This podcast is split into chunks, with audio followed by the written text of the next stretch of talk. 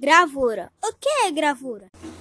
Gravura, nada mais nada menos, é um termo utilizado para nomear um conjunto de técnicas artísticas utilizada para produzir imagens a partir de suportes duros, como placas, blocos etc. Como é? É um termo utilizado para dar nomes a um a um conjunto de técnicas artísticas.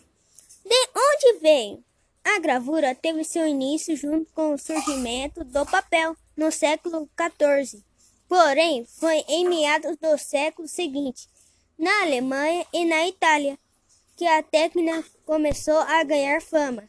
Características: A gravação da imagem é um processo de incisão, riscar e gravar sobre determinado, determinada superfície ou material que se tornará a matriz da gravura.